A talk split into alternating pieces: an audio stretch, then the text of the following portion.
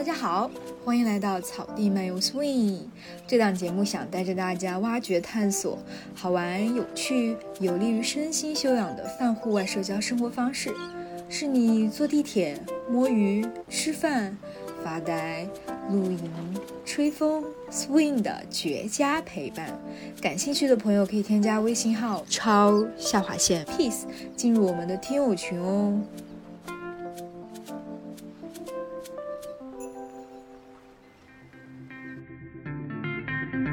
之后，你就会觉得你好像自己可以把自己从那个忙碌的状态抽出来，然后在旁观者的角度去看一些问题。有了这个视角之后，其实很多时候你看问题的角度不一样。我觉得这个是可以让你去达到一个休息的状态的比较好的一个方式。我领导给我打电话，然后我接了，然后他就说：“你为什么很着急的样子？”我说：“因为我下一秒钟要上过山车。”然后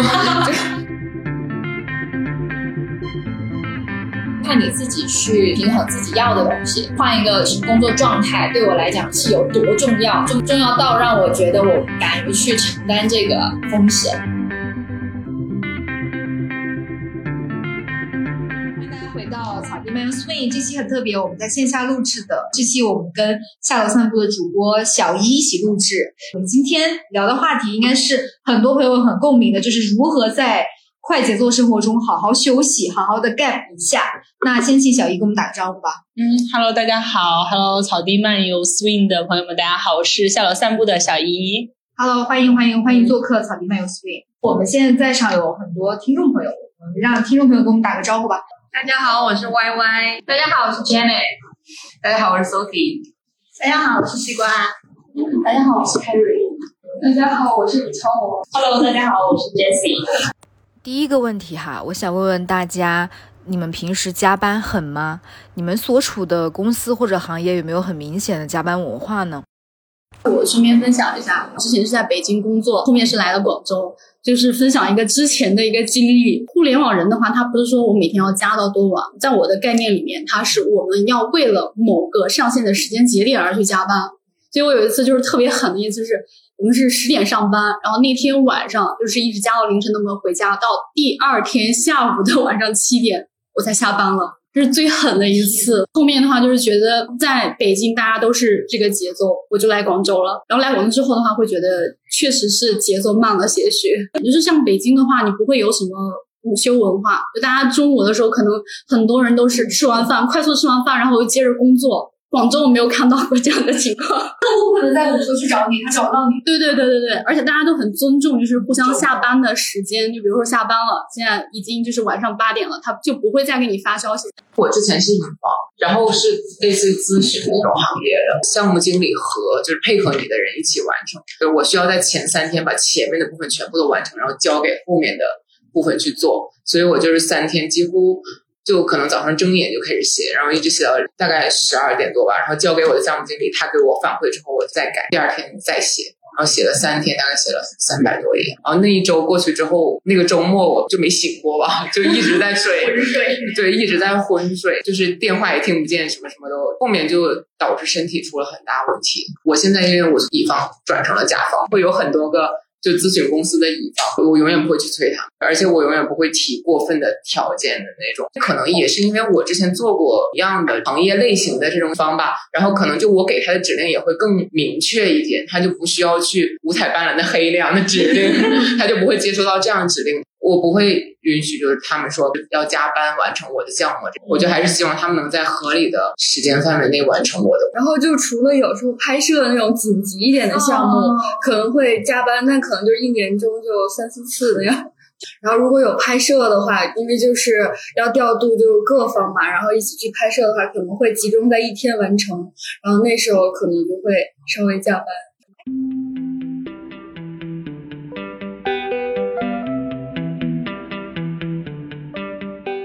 这个，我们可以聊一下，就你们在工作场合碰到那种卷王吗？或者你们自己是卷王？我是。我现在的卷王跟之前的卷王不一样了，之前是被迫卷，现在是主动卷。我现在是为了强迫自己到点下班，所以才卷。效率对，就强迫自己提高效率。因为我们现在上班时间比较早，我们现在八点半就要上班，但五点钟就是正常的下班时间，就是我会在五点零一离开办公室。因为我也是像这种，就是逼自己，就是一定要到点下班，就是那种多加一分钟我都不愿意的这种。但是有一个同事就这几天就开始抱怨说，他就很卷，他真的是那种公认的卷王，就是每天他的生活里面除了工作没有任何其他的东西，反正是就是属于那种像我们就是约他一起出来玩、一起吃饭啊约不到，比如说给我们看说他跟领导的聊天记录时间，比如说凌晨一点，早上啊、我们我们九点上班嘛，可能早上七点就这种他跟领导的对话时间就。就是在很努力的工作，然后我们就说你要跟领导讲啊，他就说就沟通不了，就是领导知道，但是一定要他做这个，也不知道是说他是被迫卷还是自己在那里卷。这个我顺着分享一下，因为我可能之前也是一个类似于这样的人，主要是因为我的这个在项目里的职责我可能类似于一个 owner，我希望就是这个我们现在做的这个项目在什么什么节点上线，所以我就要组织所有的参与者。都尽可能的赶这个时间节点。那后面的话，我觉得我的工作在广州就教会了我一个道理：每个人的精力它都是有限的，不可能说是我定了这个时间点点，我就一定要在这个时间点完成。如果我评估我确实做不到，那我就要跟你说明，我要往后推这个事情。工作是永远做不完的。我觉得在广州，我感觉是大家还是蛮能有一个意识，我去平衡我的生活跟工作的呀。不是说现在就是这个工作是第一要位的，我一定要在这个时间节点完成工作，我全身心投入到工作里面。所以就是后面的话，就我的心态，我也会就是很体谅大家，我也不会就是说是我尽可能就是向我的上级去向他去对齐这个目标，我会跟其他的人去沟通。如果大家都觉得哎，我们稍微赶一赶是 OK 的，那我们就这样去做。所以就解释一下，也不是所有的卷王他都是自愿的，或者是怎么样。对，哎，那其实我发现有人之前结束了某一个自己不太能接受的工作的状态，进入到一个休息的状态，因为他其实也是刚结束上一份工作，现在就是休息。所以你们刚刚在聊的时候，我已经完全不想参与这个话题了。上一家什么感觉？你想要走？我的上一份工作，按照大家说的那种卷，其实完全算不上卷，我就是到点下班，经常迟到，所以他才给了我一个空间来做了自己的播客。但是在这份工作之前的工作是比较卷的，就是在做探家视频的时候比较忙碌的，对，所以我就是切换到了一份稍微松弛一点的工作，可以让我工作跟生活平衡的时候，用了一年的时间过渡来做这个播客，然后是个过渡期。对对对对对，然后就过渡到觉得好像差不多了，然后我也不想把我的时间放在公司里了，我说那可以休息一下，然后就辞职了。你可以分享下你休息的一些方式，就是你这段时间做了啥？我是八月十号左右离开的，然后先好好的在家里睡了一周，就是那一周是完全什么都不干的，但是我是那种就无所事事和兴奋并存的那种睡。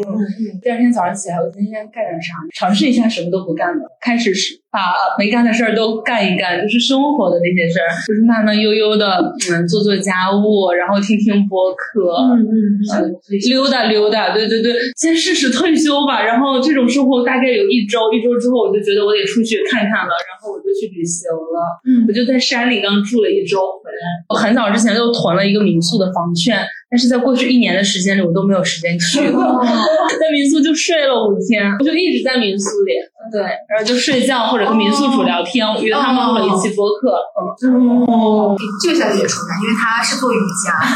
瑜伽它本身给人的一个感觉就是很放松。其实我刚刚很赞同，就是小英说的那个，她觉得休息的状态，首先是物理上的一种放松。你达到一个心流的状态的时候，即使你在做一些任务，你在做一些工作的时候，不会觉得累的。我觉得很多人他有那么一个 point，到那个 point，他就会去想找。自己的这个状态，他想把这个状态跟自己做的事情结合起来。突然间有一天觉醒了，就觉得我为什么天天要做一些为别人做做的事情，而忘记了我自己是谁？我们都在找的一个状态，想要把我自己喜欢的状态跟我做的事情结合起来。我也是平时会组织大家，就是到户外去做瑜伽。大部分人觉得瑜伽是一种体式很难，然后要倒立、要劈叉，要不一定要做到那些高阶的体式。每一个人都可以去在做瑜伽的过程当中去享受到那种进入到心流的状态。它其实是一种移动的冥想嘛。嗯，对的。对对对，就是我其实希望让更多的人去体验到这种经历，然后就是让你的身心慢慢的放松下来，能在这样的一个场景，就对他的认识其实不用那么那么的局限，说就是女生啊，然后在那里摆各种看起来很 fancy 的 pose，其实不是的，真的就是一种生活的状态，一种身心的一种状态，让你特别的放下。练完一段瑜伽之后，你你就会觉得你好像自己可以把自己从那个忙碌的状态。抽出来，然后在旁观者的角度去看一些问题。有了这个视角之后，其实很多时候你看问题的角就不一样。我觉得这个是可以让你去达到一个休息的状态的比较好的一个方式。我就突然就是想，我接触瑜伽的一个契机，就是当想方案很苦恼，然后当时就是各种信息都交叉一起，然后处理不了了，感觉整个就已经崩溃了。然后后来我刚好健身房就有瑜伽室嘛，然后我就去上课。然后其实瑜伽给我最大的那个收获，让我觉察我自己。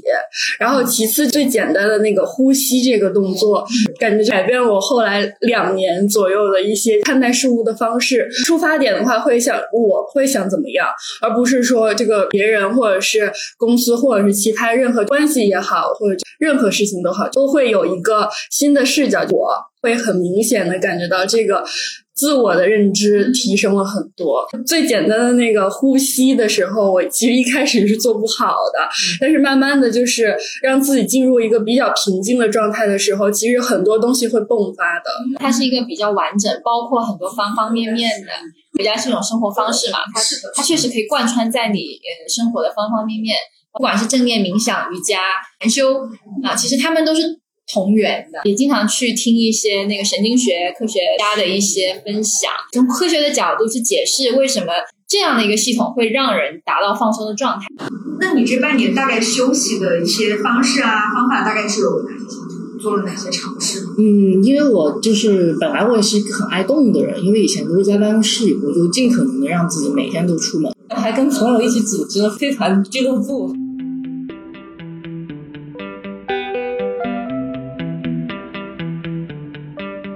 其实我有个疑问，就是你在工作的状态中的时候，真的能就是完全剥离吗？举个例子，就是我之前就是上半年的时候，就是我觉得太累了，我想休息两天，我休息了周四和周五两天。我在周三的时候，我尽量的把周四周五可能发生的事情全部都想到了，提前处理了，就以防周四周五有人来找我。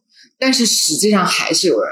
还是有人在给我打电话呀、发微信啊，要求我做一些事情。包括我，我可能请假，我去北京去环球影城玩我领导给我打电话，然后我接了，然后他就说：“你为什么很着急的样子？”我说：“因为我下一秒钟要上过山车。”然后 大家的想法我都很能接受，但是就是你在一个卑微打工人的状态的时候，真的很好能把它剥离开。因为我其实也存在你这样的困惑哈。就比如说，有的时候到周末明明是有时间休息午休的，但是确实也睡不着，就整个人变得精神很焦虑。我每周的话呢，其实至少有三次以上的运动吧，就是在运动的过程中，我会尽可能的让自己更专注，就是更沉浸在里面，让你的精力更集中吧。比如说我今天心情不好，我可能会全程在跳舞，但是我脑子里已经飘到外面去，我在想别的事情了。但对我来说，就是无论怎样，这个过程是一个发泄的过程，让你会有更高的能量。因为有的时候在工作中，你可能有一些是不如意啊，或者什么样，你的能量会降低，你可能会变得比较低气压。但是通过这样的运动啊，通过你做你喜欢的事情，能让你变得更高能。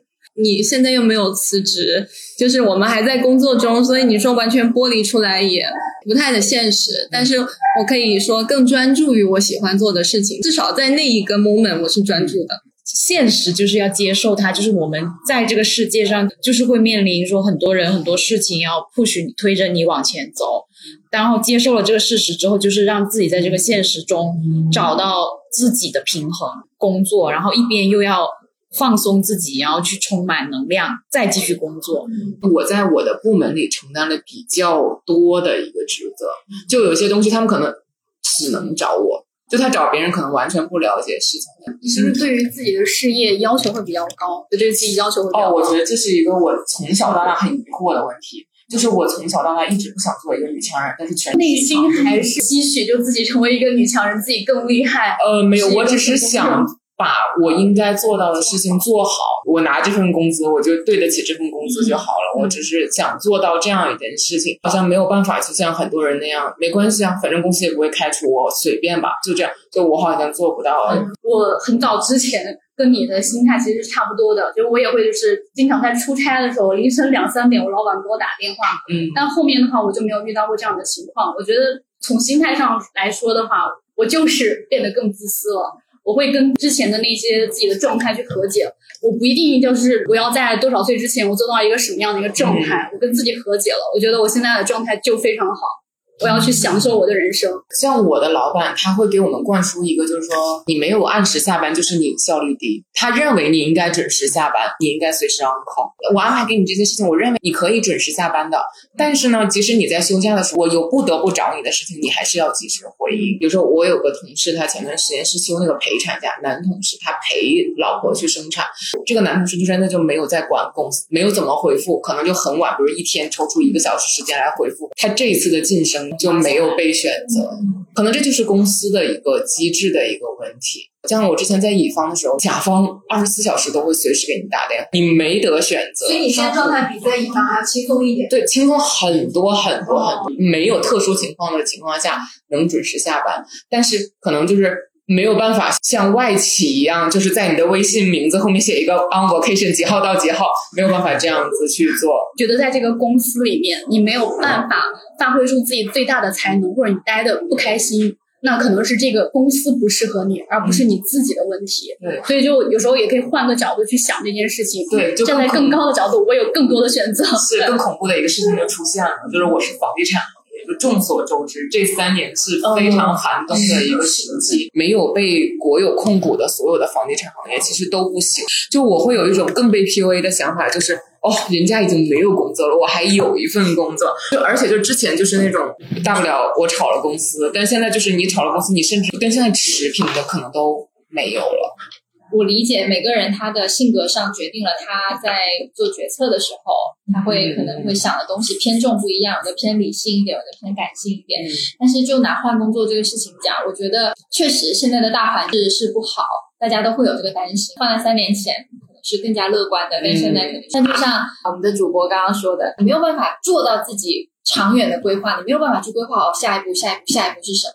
你从现在这个角度去看是模糊的，但是你迈出去第一步之后，你上了一个台阶之后，你可能再往上看，拐角处有一个新的东西，我原来没有办法看到的，但是只有你去到了那个地点之后，你才会发现，哦，原来是这样子的，跟我想的其实有点不一样。是有的时候还是讲到一个愿不愿意去 take risk。还是要看你自己去平衡自己要的东西。换一个工作状态，对我来讲是有多重要？重重要到让我觉得我敢于去承担这个风险。任何选择，它一定是有得有失，不可能说每一步都走得很安全。我觉得职业规划这四个字，可能有的时候它是个谬论。它可能更多存在于那种，就是做学术研究。如果我从小就想做一个科学家或某一方面的一个专家，那我可能主要学一些相关的知识，one step one step 这样去走。但是除此之外，好像人生很多时候是摸着石头过河。当然，你得有一个理性的一个判断哈。归根到底，你真的能做三到五年职业规划吗？我觉得这是一个问号，在我这里。比如说，尝试一个新爱好，或者喝一杯新的没喝过的咖啡，这个很简单的事情。因为毕竟工作我们要养活自己，可能就是沉没成本太大了。就找到一个平衡的状态，它也其实不代表说你一定就要 quit 掉现在的工作，完全换一种生活方式。其实不用来的那么极端，动作不用那么大，就一点点的在每天的日常生活当中，就找到可能让你觉得放松的事情，小的尝试去调整自己的状态。对大部分来讲是简单一些，低成本。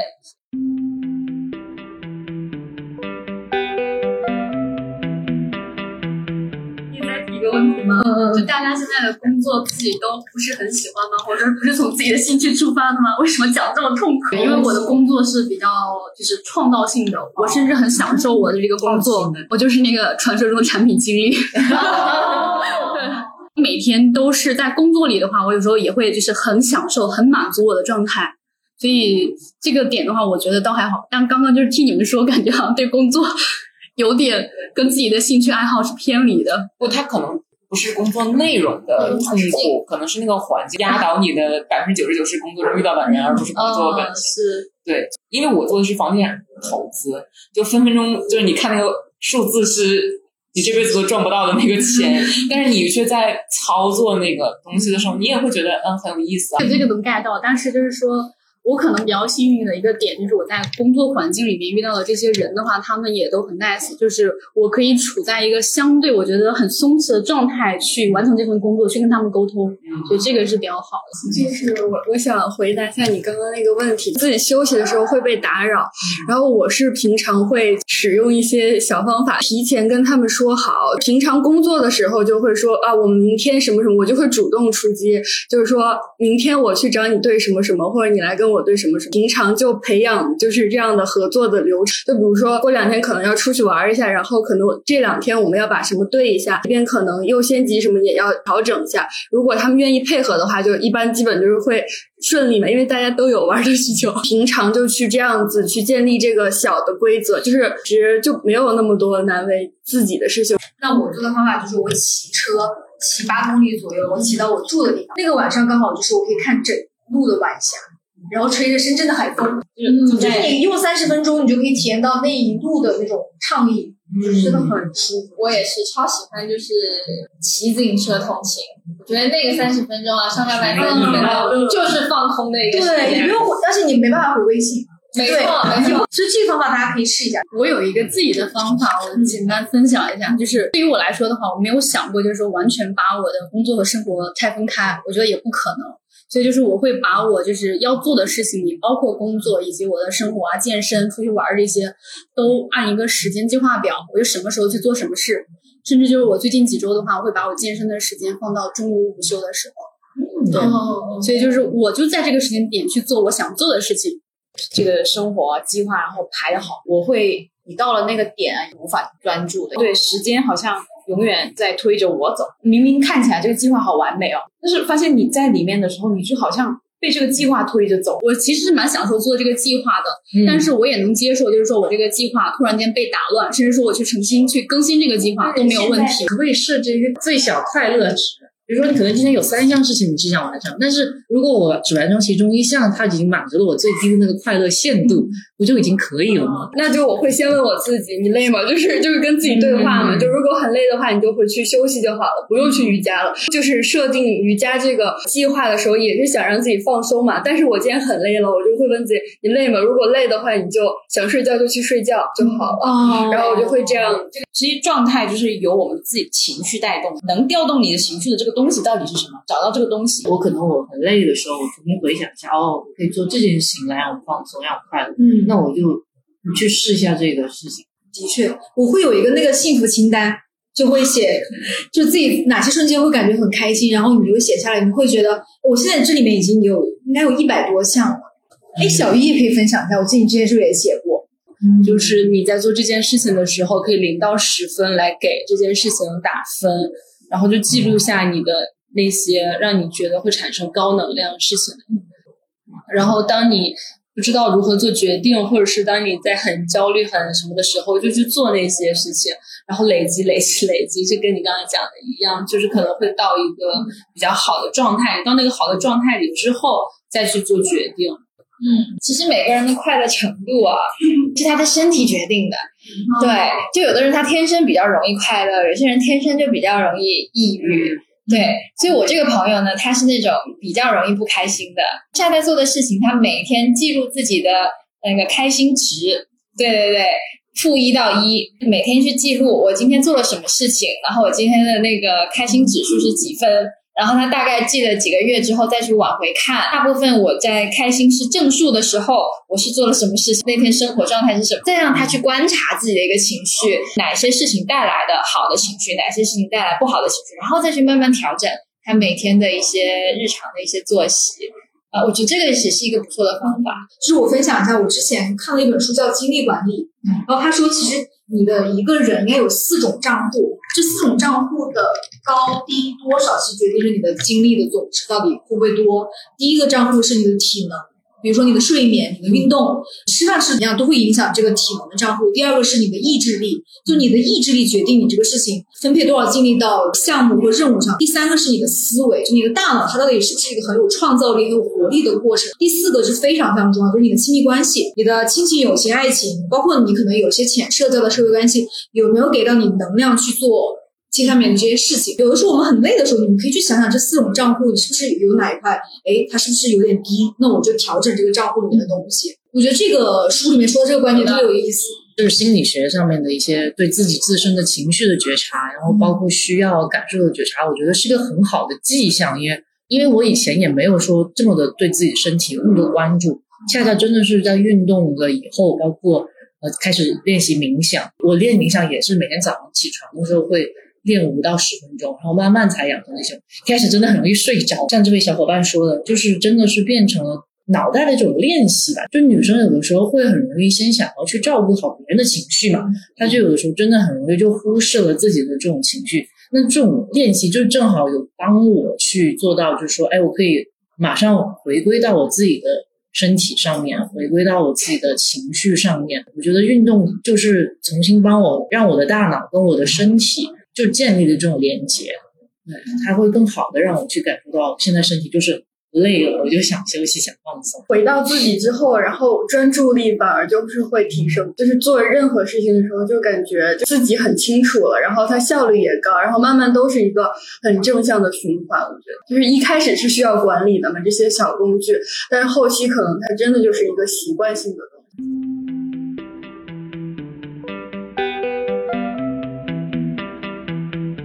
么样好好休息？怎么样好好去平衡工作与生活？虽然它可能有的时候是个伪命题，但我们可以做一点小小的尝试，get moment 的尝试都是非常幸福的。